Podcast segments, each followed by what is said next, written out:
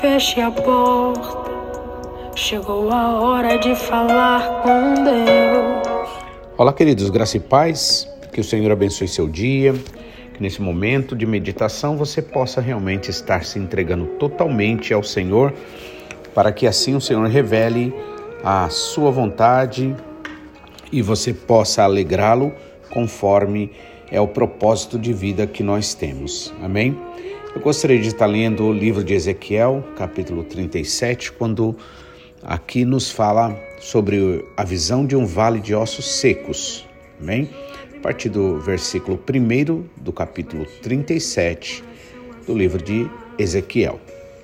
Nos diz o seguinte: Veio a mim a mão do Senhor, e o Senhor me levou em espírito e me pôs no meio de um vale que está cheio de ossos, e me fez andar ao redor deles. E eis que eram muito numerosos sobre a face do vale e estavam sequíssimos. E me disse: Filho do homem, poderão viver estes ossos?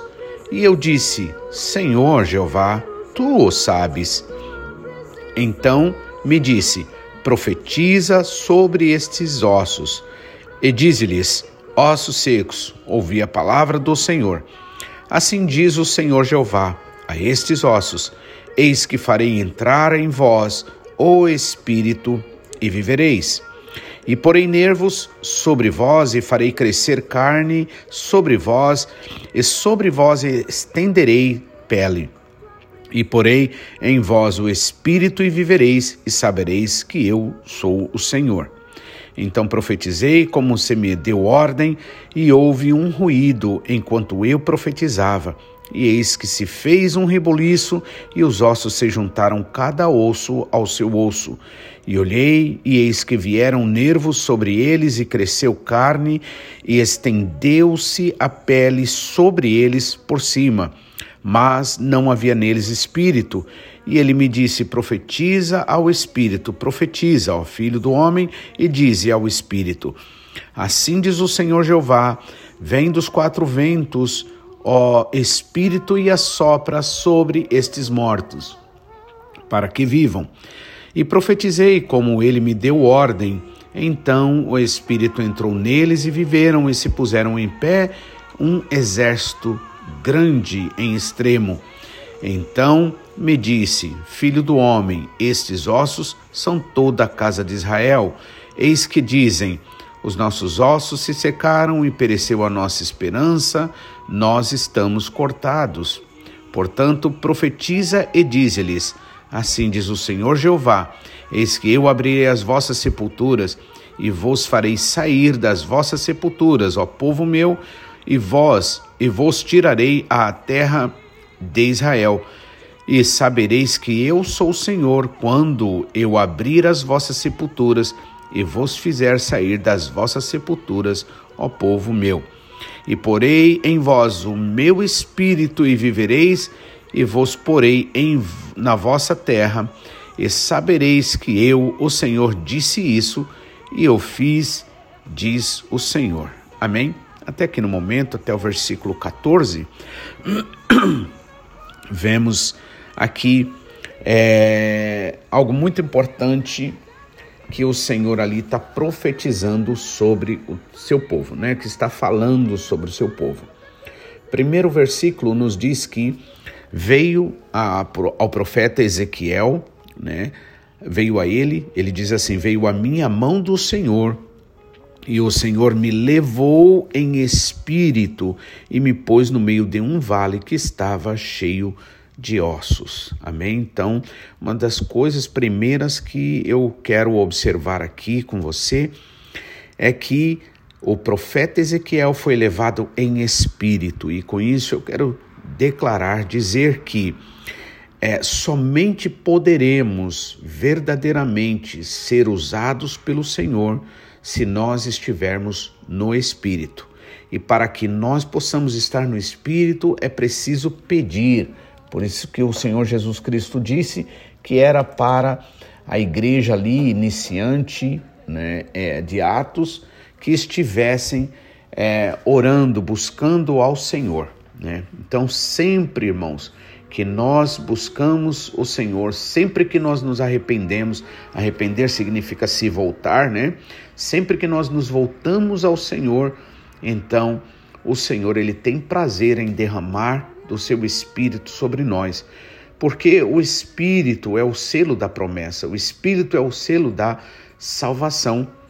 E aqui ele é levado no espírito, ele não é levado na carne, ele não é levado dentro de uma visão humana natural. Porque talvez, se fosse pela visão humana natural, ele veria né, e buscaria é, esperança no, no, no, mundo, nos governadores, nos planos de governos, todas essas coisas, mas não, é no espírito. Então, e o Senhor me levou em espírito e me fez e me pôs, aliás, no meio de um vale de, que estava cheio de ossos e me fez andar ao redor deles, e eis que eram muito numerosos sobre a face da terra do vale e estavam sequíssimos.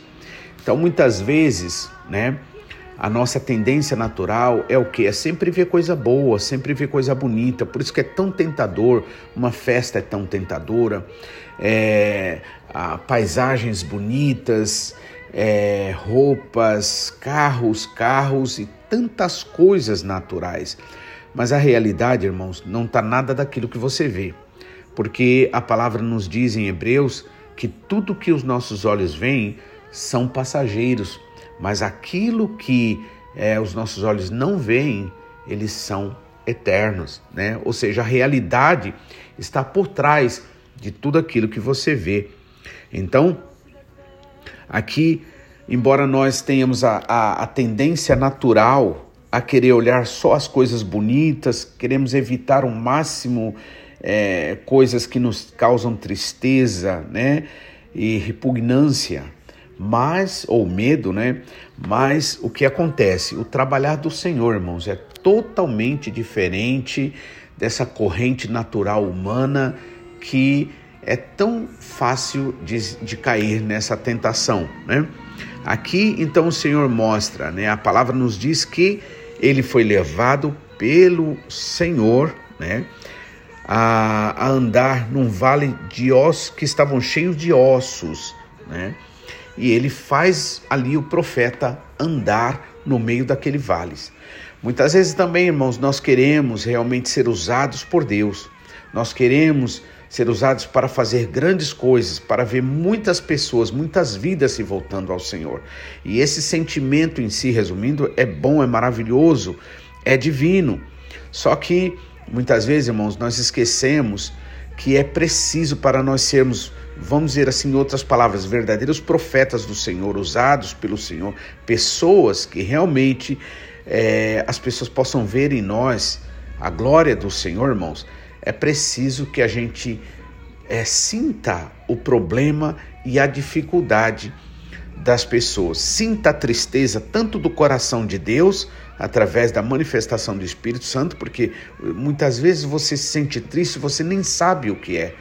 Mas tenha certeza, irmãos, muitas vezes é o Espírito Santo de Deus é triste em você, não por você, triste por causa de você, mas ele ele triste por uma situação, né, ou por uma desaprovação. Então, o que acontece quando você sente assim uma tristeza assim, você precisa orar, você precisa buscar o Senhor. Você precisa, né, fazer isso que, como diz nesse louvor, e a, o Senhor Jesus Cristo disse: vai lá, entra no teu quarto, fala ali com teu pai em secreto, né? Não ignore a tristeza, né? Mais uma vez repito, a gente é viciado muitas vezes na alegria e só quer sentir alegria e alegria. E eu não estou dizendo alegria do espírito, eu quero dizer alegria da carne. É. Mas também às vezes alegria do espírito. Só que a Bíblia diz que há tempo determinado para tudo e para todas as coisas. Então a tristeza ela tem o seu devido lugar.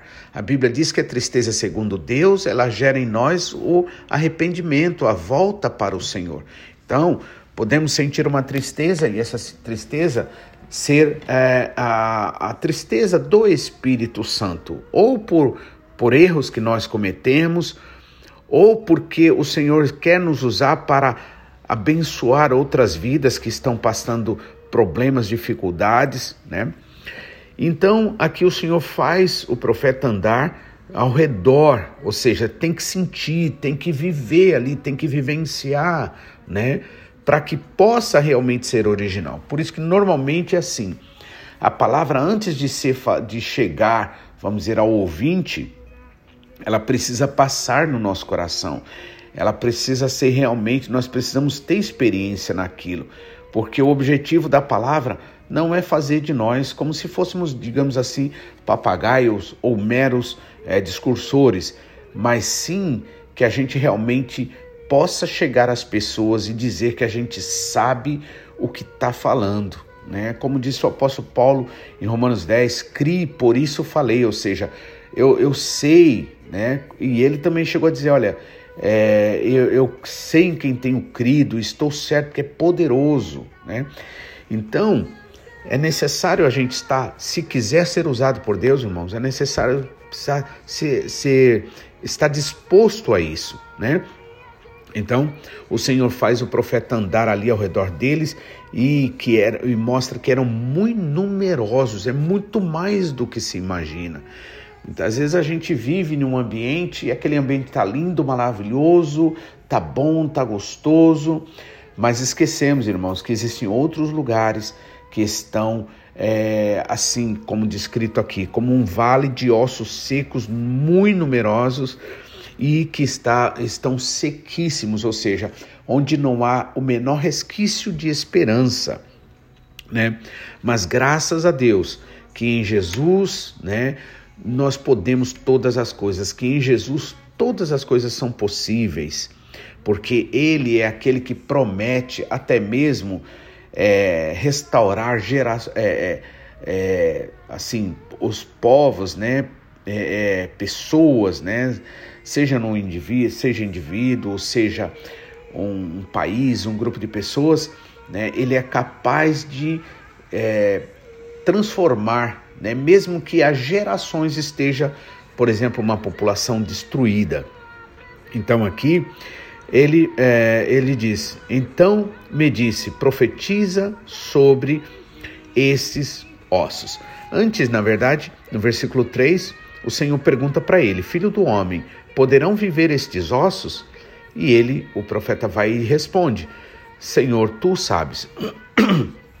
tem muitas vezes que nós, em nós mesmos, a gente não tem por exemplo, busca fé e nós não encontramos, como eu estava dizendo na mensagem de ontem, né? E muitas vezes nos frustramos, muitas vezes achamos que é, que deveríamos ter aquele impacto de emoção, né? Como se fosse a fé. Mas na verdade a verdadeira fé é mais simples do que a gente imagina. A fé, irmãos, é essa certeza que você tem aí dentro de você todo mundo pode mentir, que todo mundo pode decepcionar, mas Deus não. Todo mundo pode falhar com a palavra, mas Deus não falha com a sua palavra. Essa é a verdadeira fé. É como também na mensagem né, de ontem, quando é, o Senhor Jesus disse para é, Pedro, né, para lança a rede. Depois deles terem tentado a noite inteira pescar, não conseguiram nada. Ele falou: Olha, Senhor, eu já tentei, a gente já tentou, e olha, em nós não há esperança de ter nada. Mas porque o Senhor falou, então a gente vai fazer. E fazendo o que acontece, o resultado veio, o milagre aconteceu. Por isso, é necessário que realmente a gente creia não na nossa fé, mas creia na palavra do Senhor. Por isso o Senhor perguntou para ele: ah, poderão esses ossos né, é, viverem? E aí o, o profeta vai e responde: Senhor, tu o sabes, né? Ou seja, é Ele que sabe, é Ele que faz. Olha, Senhor, eu olho em mim, não vejo fé. Eu olho em mim, eu vejo fraqueza vejo incapacidade. Eu olho na situação, não há esperança. Olho ao redor e só vejo coisa contrária. Mas o Senhor é Deus sobre tudo, sobre todas as coisas. O Senhor verdadeiramente está ainda no controle de tudo, de todas as coisas, mesmo quando tudo parece fora de controle.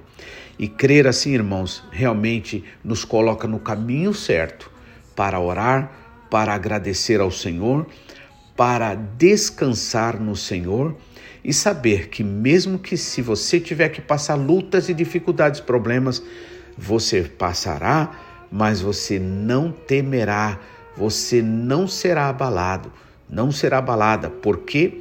Porque o Senhor é com você. E tudo que ele faz, irmãos, ele faz simplesmente por amor, graça e misericórdia. Quando a gente vê a história de Israel, a gente vê a desobediência, a gente vê as iniquidades, os pecados e tantas coisas. Mas apesar de Israel viver tantas vezes esse tipo de situação, o que acontece? O Senhor, assim, ele por misericórdia, por amor, irmãos, ele ignorou todas as coisas. E aí ele fez sempre milagres e abençoou o seu povo porque Ele é rico em misericórdia. Que o Senhor te abençoe, que você possa meditar nessa palavra. Não sei qual é a tua situação, como é que você se vê, se você se vê como seco, sem esperança, sem vida, mas basta abrir a tua boca e dizer: Senhor, eu sei que eu ainda posso crer em Ti, porque o Senhor é maravilhoso, é bom e misericordioso.